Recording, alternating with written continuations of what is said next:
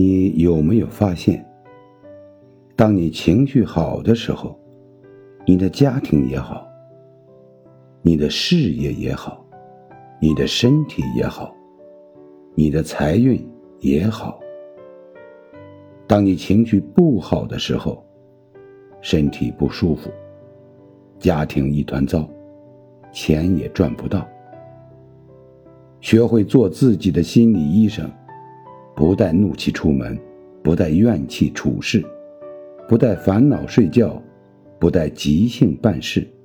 清醒时做事，迷茫时读书，独处时思考，大怒时控制，调整好情绪。